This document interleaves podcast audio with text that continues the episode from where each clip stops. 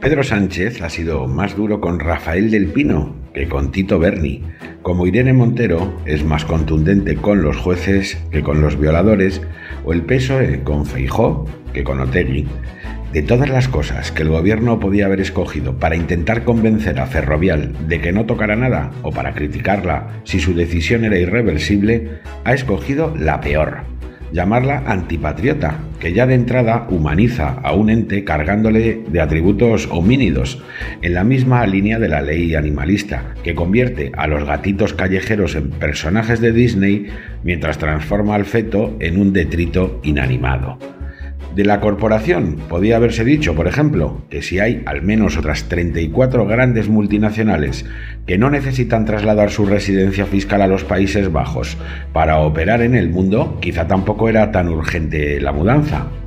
O podía haberle replicado con el espíritu deportivo que distingue a un buen gobierno de una banda de trinitarios, que cambiaría lo que fuera de la legislación para permitirle cotizar en tres o en cinco bolsas a la vez, incluida la de Nueva York, y para que nadie fuera fiscalmente más atractiva que España. Cuando alguien quiere marcharse, mejoras la oferta y recalcas los intangibles imbatibles que tampoco aquí se esgrimen. Amancio Ortega o Juan Roch deberían ser príncipe de Asturias de la economía desde hace tiempo, por razones de justicia, pero también prácticas. Nadie se va de un país que le quiere si por una leve ganancia pierde el reconocimiento público. Pero Sánchez y su banda, poseída por el espíritu populista hasta el punto de hacer innecesario a Podemos con este PSOE, han optado por el insulto, la persecución y la mentira, en un aviso mafioso a navegantes que quizás estén planteando surcar las mismas aguas del éxodo. Quedarás marcado, escóndete si paseas por las calles de España. Antipatriota. Constancio Vigil, notable escritor uruguayo especializado en literatura infantil, alertaba sobre un tipo de personaje en el que encaja a la perfección nuestro presidente, el de los patriotas de pega, que en realidad viven del patriotismo de los demás.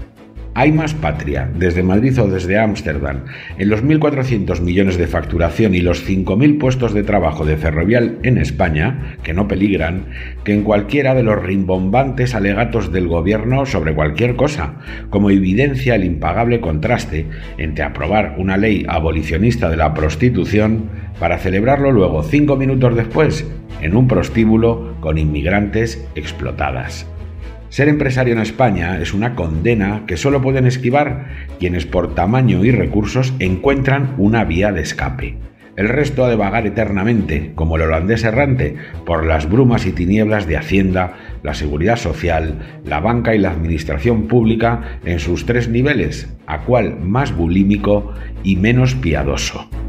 Pero cualquiera de ellas, desde el humilde taller con dos trabajadores hasta la multinacional más exitosa como Inditex, hacen más patria cada día que la colección de necios y cínicos que pisotean el espacio donde ellos también podrían hacer patria y no la hacen ahuyentando a los antipatriotas y no convirtiéndoles en sus socios, impidiendo la abolición del español en la escuela pública catalana, ignorando la exigencia de Bildu de soltar a terroristas y la de Esquerra de indultar a delincuentes, defendiendo la rica historia de España en lugar de suscribiendo su estúpida leyenda negra y anteponiendo la palabra al trabuco y la convivencia a la guerra. El ataque a Ferrovial es para tapar el bochorno del Tito Berni, aupado a diputado por alinearse con Sánchez en su asalto a la gestora del PSOE allá por 2016, pero en el viaje deja sembrada una semilla perversa. En España se tienen más miramientos con un diputado putero, un pederasta o un etarra que con un empresario. A esto hemos llegado.